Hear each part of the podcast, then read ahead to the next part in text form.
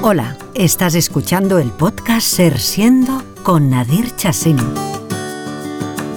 Reflexiones informales sobre el arte de vivir una vida plena, feliz y con significado.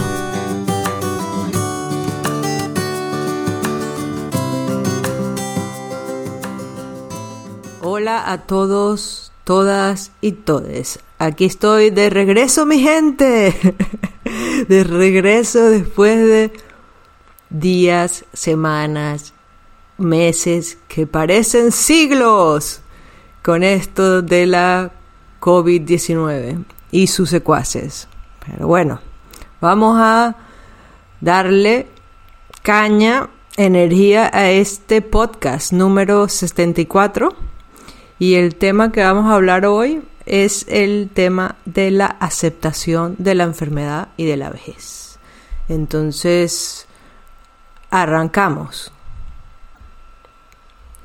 Yo para hablar de este tema estoy, bueno, tengo que hablar de mi experiencia personal, eh, específicamente con los trastornos de la ansiedad y la depresión, que son para mí o han sido para mí el reto más grande y más largo de toda mi vida.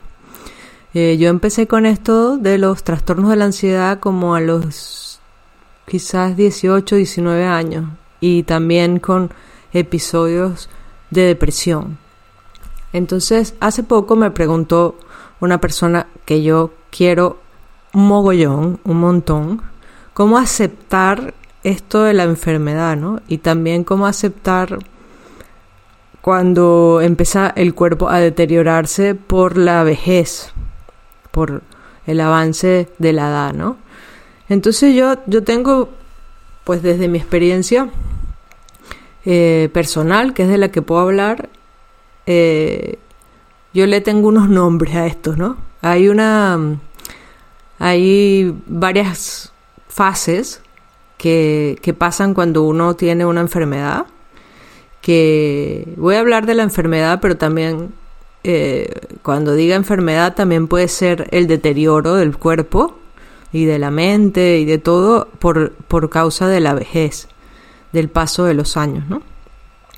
Eh, hay, hay, varias fases, cinco fases que siempre se hablan en psicología y en medicina, eh, que que son la negación, la ira, la negociación, la depresión y la aceptación. Entonces yo, yo, yo a eso le pongo yo unos nombres que nadiriense, que, que son como yo lo he vivido, ¿no? Al principio cuando, cuando tenía, cuando empecé con los ataques de pánico, porque realmente cuando yo empecé con esto de la ansiedad, digamos que los síntomas se expresaban en ataques de pánico y después eso fue variando a, a, una, a un trastorno de la ansiedad generalizada, ¿no? Entonces al principio la negación yo, yo le llamo la época de yo no, yo no, a mí eso no me pasa. Este, esto es como, al principio es como, siempre lo, lo toma uno como, bueno, esto es una, una cosa qué sé yo, circunstancial, que no, que no va a afectar mi vida, sino en este momento puntual, ¿no? Al principio no, no, no hay precisamente aceptación, sino una, todo lo contrario, negación. O sea, no queremos ver lo que nos está pasando y, y cómo eso está afectando nuestra vida. Luego viene una época que yo le llamo la época de maldita sea, que es más que decir de la ira y la rabia, es como maldita sea la ansiedad, maldita sea la depresión. Después viene una época que es como de negociación con eso que está pasando, ¿no? ¿Qué te está pasando? Y entonces empiezan a surgir las preguntas del por qué, ¿no? ¿Por qué está pasando esto? ¿Por qué me diagnosticaron esta enfermedad? ¿Qué significa? Hay una suerte como de negociación. Y después viene, esa sería la negociación, es como, ¿por qué? ¿Por qué, no? Y después viene la depresión, es una época como de tristeza, de tristeza profunda, de, pérdida. Incluso es como, como si uno entrara en un duelo literal, eh, por la muerte de alguien, en este caso, el alguien que se está muriendo es uno mismo, una misma, la idea que uno tenía de lo que uno era, ¿no? Eh, o, ese yo que no estaba enfermo, o sea, esa Nadir, por ejemplo, que no estaba enferma antes, y la Nadir de ahora que tiene un trastorno de la ansiedad, ¿no? Entonces la depresión es un poco lo que hay detrás es ¿por qué a mí, no? ¿Por, por qué me, por qué a mí? ¿Por qué me pasó a mí? Y la aceptación yo la relaciono con, con la palabra ¿para qué? ¿Para qué llegó a mi vida esta enfermedad? ¿Para qué está estoy, o sea, para qué estoy envejeciendo? ¿Qué ha pasado? ¿O para qué es este deterioro del cuerpo? ¿Qué, qué, qué función tiene, no? ¿Qué, qué aprendizaje trae, no? Esas serían como las fases. Al principio es yo no, luego es maldita sea, luego es por qué, luego por qué a mí y luego para qué. Entonces yo voy a hablar de, de la última fase, de la aceptación, del para qué en este, en este episodio, porque creo que es como el norte. O sea, cuando nos enfrentamos a, a, a cualquier enfermedad, o al deterioro del cuerpo físico o al deterioro de la mente por vejez, digamos que el norte que al, al, cual debemos caminar es hacia el de la aceptación, ¿no? Entonces, hay varias cosas que, que surgen cuando la gente piensa en lo de la aceptación. Una de las cosas que surgen es, el, es la resignación. O sea, a veces las personas creen que aceptar es resignarse. Y son cosas profundamente diferentes. O sea, diferentes, se sienten diferentes y además eh, los comportamientos que, que, tenemos cuando aceptamos algo y cuando nos resignamos a algo son completamente distintos. Em, en el camino de la aceptación de la enfermedad y de la vejez, hay épocas de resignación. O sea, cuando no, no es que uno va a llegar a la aceptación así como eh, suavecito, como sin tropezarse.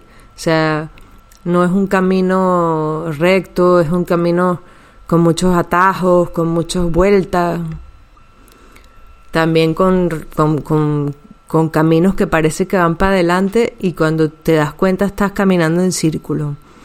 Entonces, la, la resignación es una, un, es una, bueno, es un sentimiento, es una emoción, eh, también es un, es una, una decisión, pero que una decisión que es más bien como automática, que se produce en automático.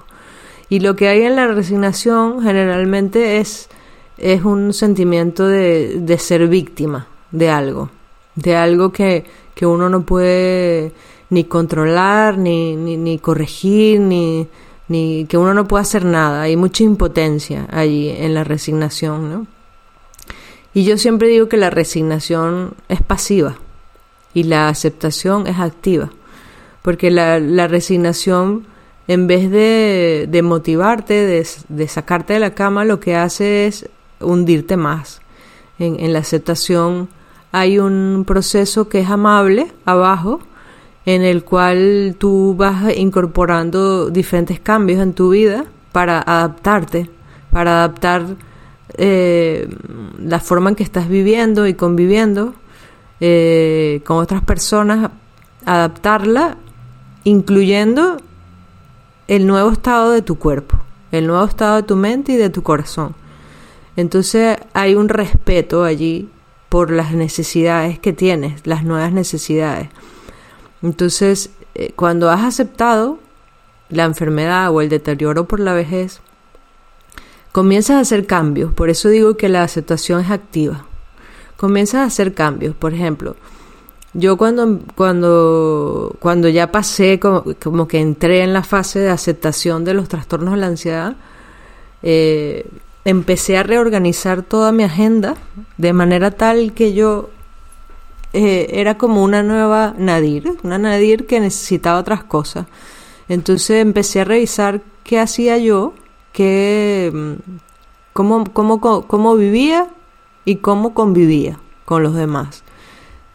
¿Cuál era, cuál era mi estilo de vida? ¿Qué hacía durante el día, no? ¿Qué hacía durante un día? ¿Cómo me organizaba?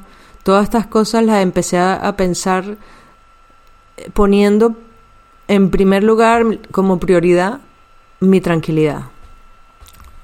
Mi tranquilidad, mi paz y esta nueva Nadir con trastornos de la ansiedad. Entonces, eh, por ejemplo, yo empecé a hacer una modificación de toda mi agenda. Primero tuve que estudiar por, por, por bastante tiempo, y no es un proceso que lo, lo estudias y ya se acaba, sino que eso va cambiando y cada cierto tiempo tienes que hacer otra vez el estudio de tus hábitos, cómo, cómo tú vives, qué haces durante un día. Entonces, para eso se utilizan unas hojas que son como unas tablas donde tú vas poniendo, por ejemplo, eh, a las 9 de la mañana me, senté a, a estudiar estaba estudiando sentada. A las 10 de la mañana terminé. Entonces vas observando qué pasa con la ansiedad en ese tiempo. Ah, la ansiedad del 1 al 10 la tenía en 5 cuando empecé a estudiar.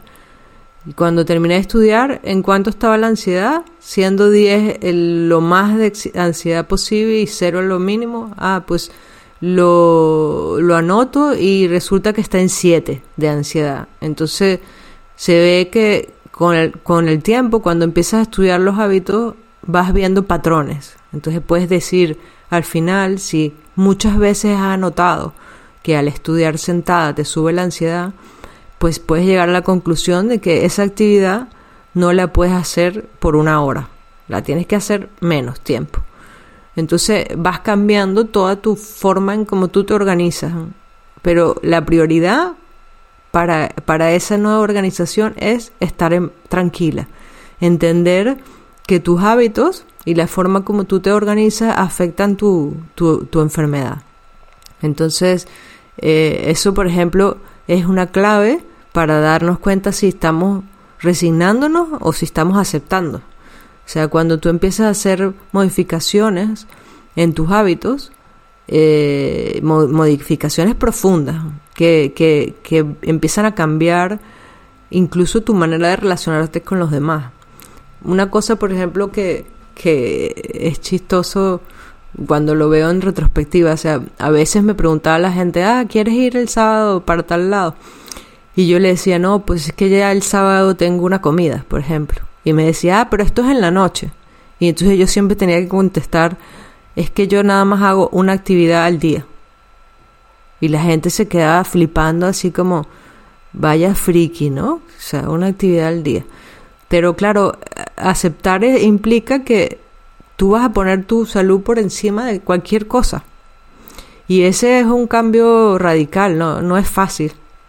Porque ahí está toda esta presión de grupo y de lo, lo que los demás están esperando que tú hagas, ¿no? Entonces pasar de la resignación a la aceptación implica también que tú, que tú conozcas cuáles son tus límites, eh, estos límites nuevos que tienes en este cuerpo nuevo que ahora tiene ansiedad o la enfermedad que sea o, que está empezando a deteriorarse por la vejez eh, y empieces a, a comunicar esos límites a los demás de una manera amable.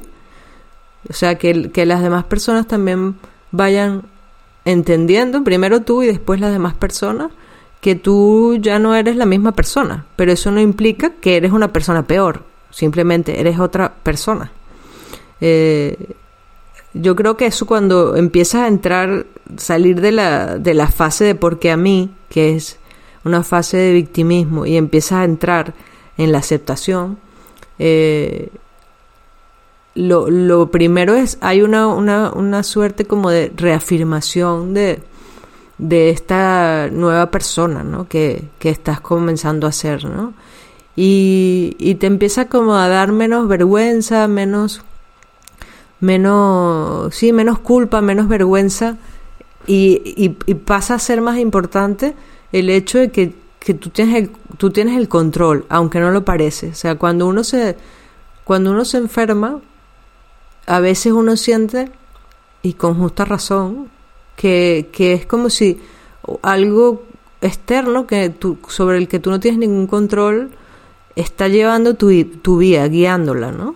Y que tú no puedes hacer nada, ¿no? Es, eh, es mucha, da mucha impotencia.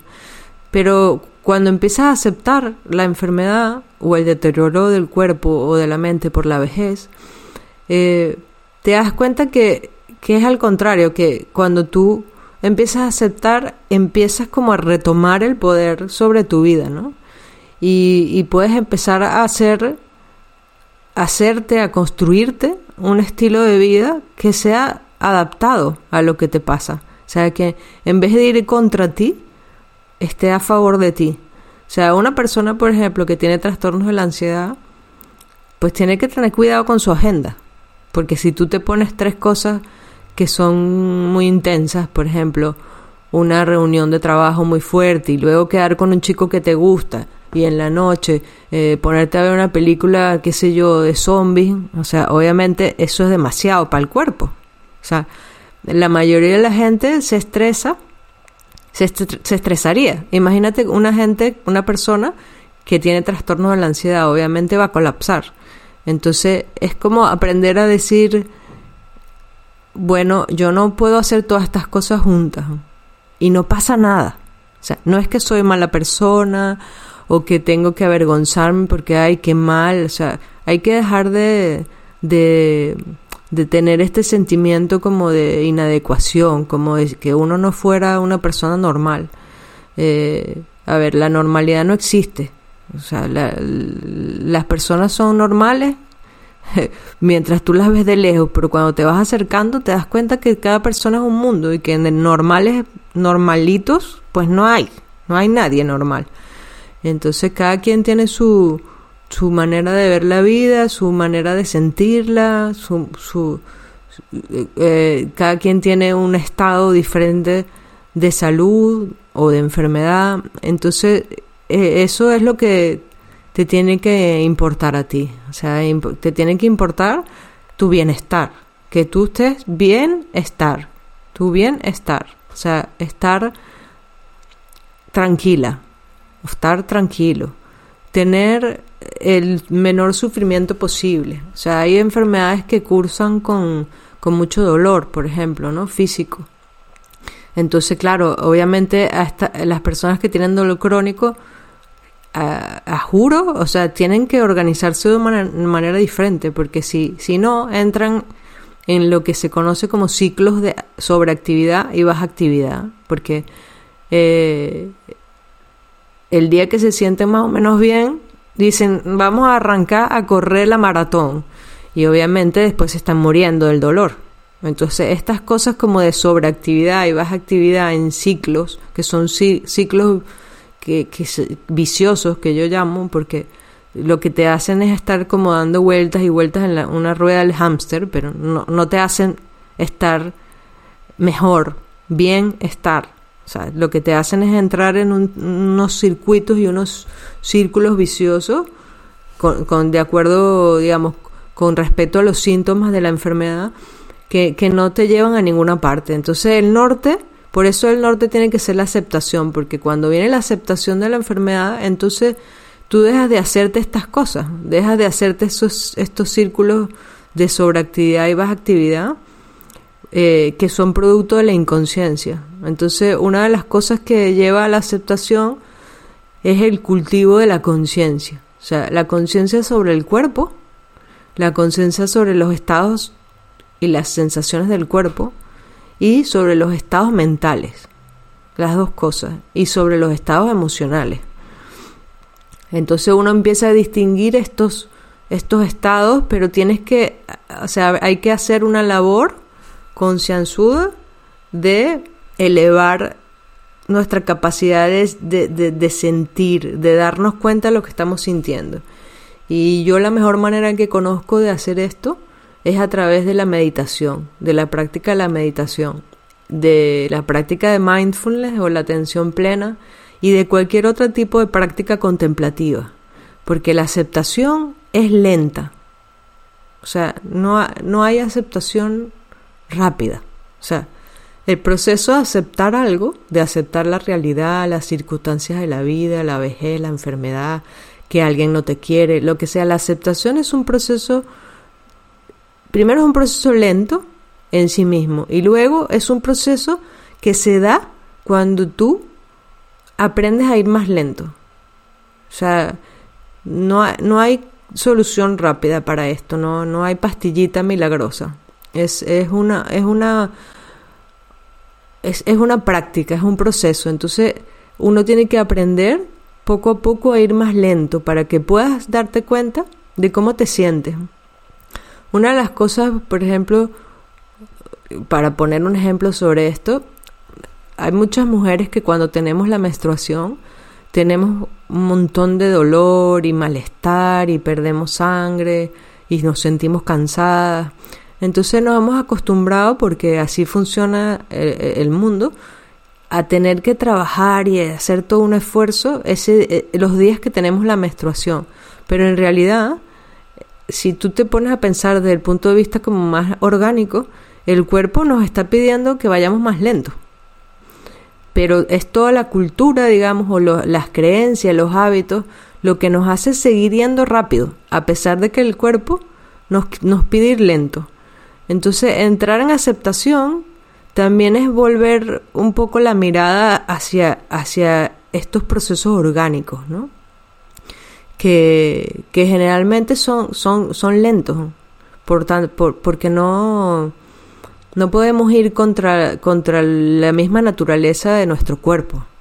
Entonces, pareciera que nos educan para, para intentar quitar la, la parte como más natural y orgánica. Entonces, empezar a aceptar también es entender que aunque la cultura, el éxito y todas las cosas que nos venden los medios y la publicidad eh, eh, nos está diciendo una cosa, nosotros tenemos que hacer un camino como, como distinto, un camino de, de amabilidad, de, de autocompasión.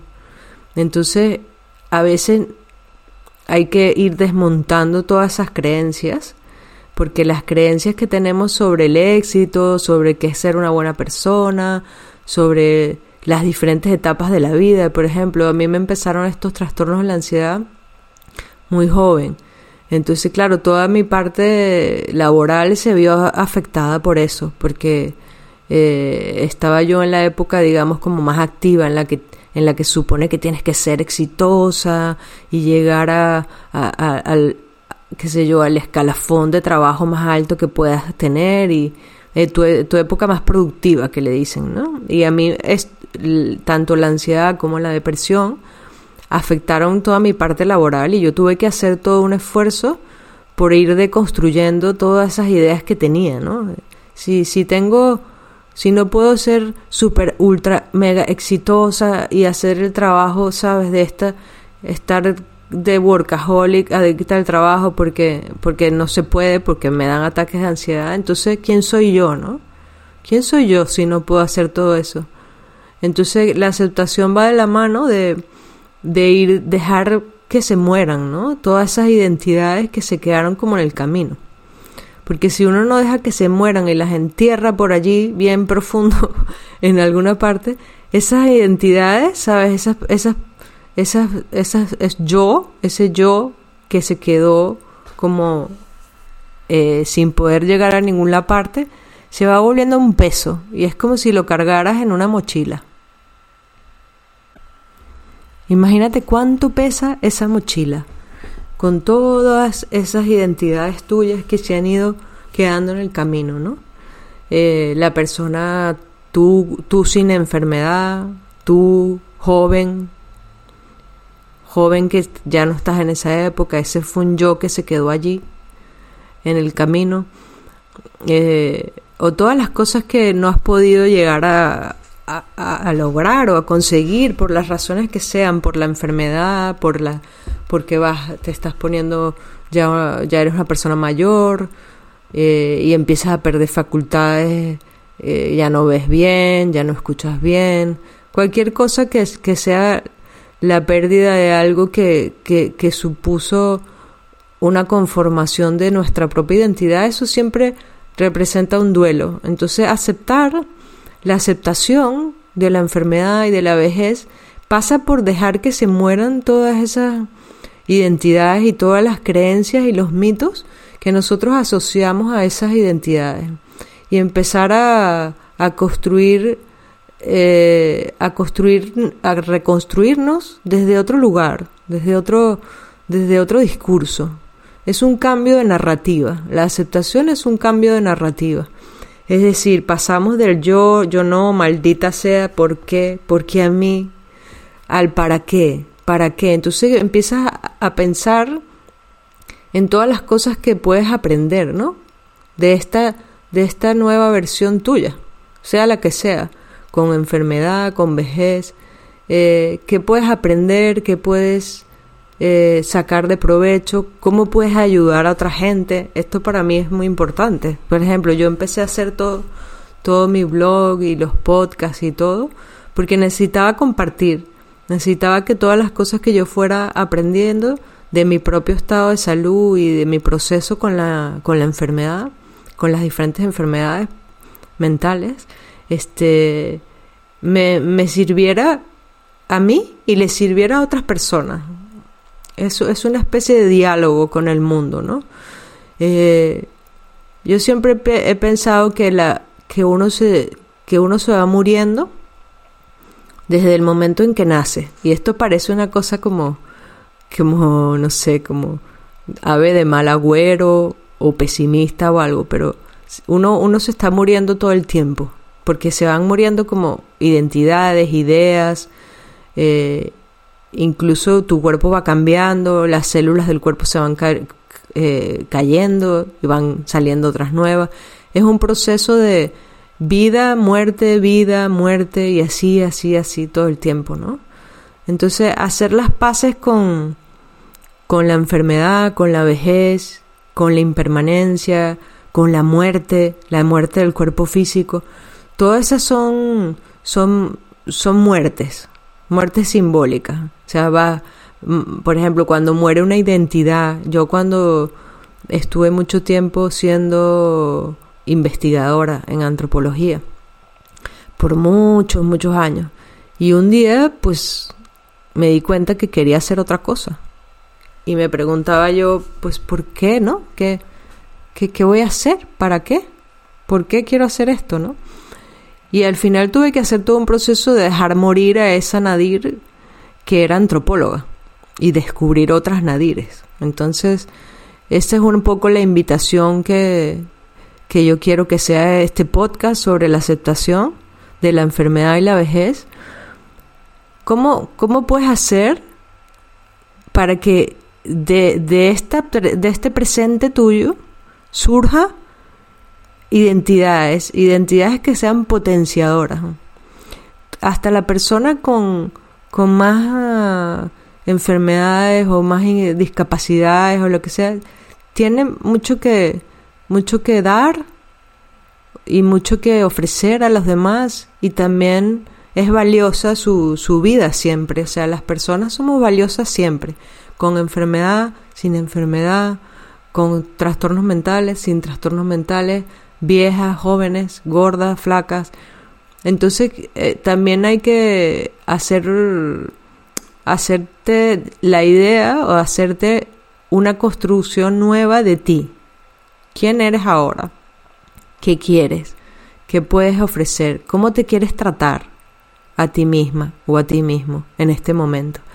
Entonces para mí la aceptación y la amabilidad van de la mano, porque eh, todos los procesos de cambios, cuando uno, cuando uno está enojada o, frustrado o así, siempre, se ponen peor, ¿sabes? La amabilidad es muy importante porque hace que las cosas sean fluidas, es como, como que si le estuvieras echando mantequilla o grasa al proceso. Y entonces, claro, el proceso o agua o algo fluido, ¿no? Entonces, para, para poder aceptar una enfermedad, hay que disponerse a dejar morir muchas cosas, a dejar en el pasado toda, todas esas, esas personas o esos yo tuyo, yo es, las diferentes identidades y dejarlas estar en el pasado, despedirse. Entonces una cosa potente que puedes hacer es empezar a hacer rituales como si estuvieras haciendo velorios y entierros de todas las personalidades tuyas que te conforman, todos tus yo o yoes que se han quedado en el camino eh, a causa de la enfermedad o del deterioro propio de la vejez. Y, y, empezar a construir, construye tu historia, una narrativa diferente, que tenga que ver con la que persona que realmente eres ahora con todas las cosas que te gustan y con las cosas que no te gustan. Pero es una, eres una persona distinta. Entonces, esa persona distinta necesita su propio libro, su propia novela, y que tú seas la protagonista. Y eso no lo va a venir a hacer nadie. Eso lo tienes que hacer tú. Tú te tienes que sentar a escribir tu historia y a vivirla. Entonces, para ir de la negación a la aceptación, eh, necesitas un montón de amabilidad y hacerte recursos nuevos. Aprende a meditar, aprende a hacer yoga, aprende mindfulness, todas las herramientas que puedas que te, que te permitan elevar tu estado de conciencia, eh, te van a ayudar muchísimo, ¿no? Eh, y la otra cosa que yo te recomendaría es hacer estas prácticas en serio, estas muertes simbólicas. Cuando las cosas uno no las nombra, no existen. Entonces uno tiene que nombrarlas, decirlas, dejarlas casi que... No es mentira que necesitas poner una estaca, abrir un hoyo, meter a, la nadir o al yo, como yo metí a mi nadir, a, mis nadires que se han muerto, tú tienes que meter a las, a las personalidades, identidades tuyas que se han muerto en un hueco, ponerle la tierra, hacerle su, ritual y ponerle sus velas y dejarla, dejarla ir, dejarlos ir a esos yoes. Eh, y empezar a reconocer que ahora, en este instante, tú eres otra persona, tienes otras necesidades y, y necesitas un nuevo estilo de vida y un nuevo estilo de convivencia. Una red de apoyo, gente tal vez que pueda entender mejor lo que estás viviendo, busca tu manada, busca personas eh, que también hayan hecho esos procesos de duelo y que lo hayan logrado. Eso ayuda mucho, tener con quien hablar, aunque sea una sola persona, pero que sea un vínculo significativo, profundo y recíproco que no haya jerarquía en ese vínculo, que sino que sea un vínculo horizontal, de tú a tú. Y bueno, esto es todo por hoy, mi gente.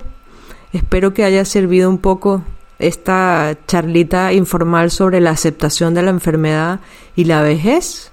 Estoy por, por me puedes encontrar en las redes sociales con mi nombre, Nadir Chacín, o en mi blog nadirchacin.com. Y bueno, puedes dejarme sugerencias de nuevos episodios, nuevos temas.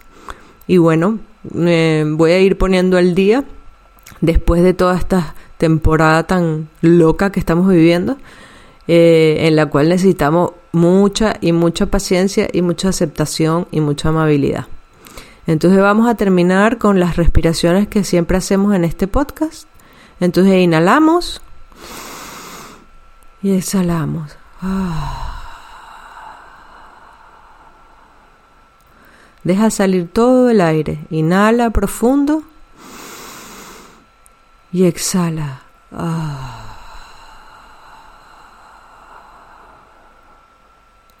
Inhala profundo y exhala. Ah.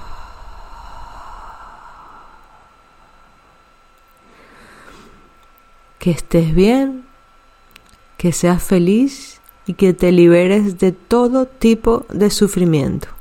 Hasta la vista, babies. Que vaya bien. Bye bye.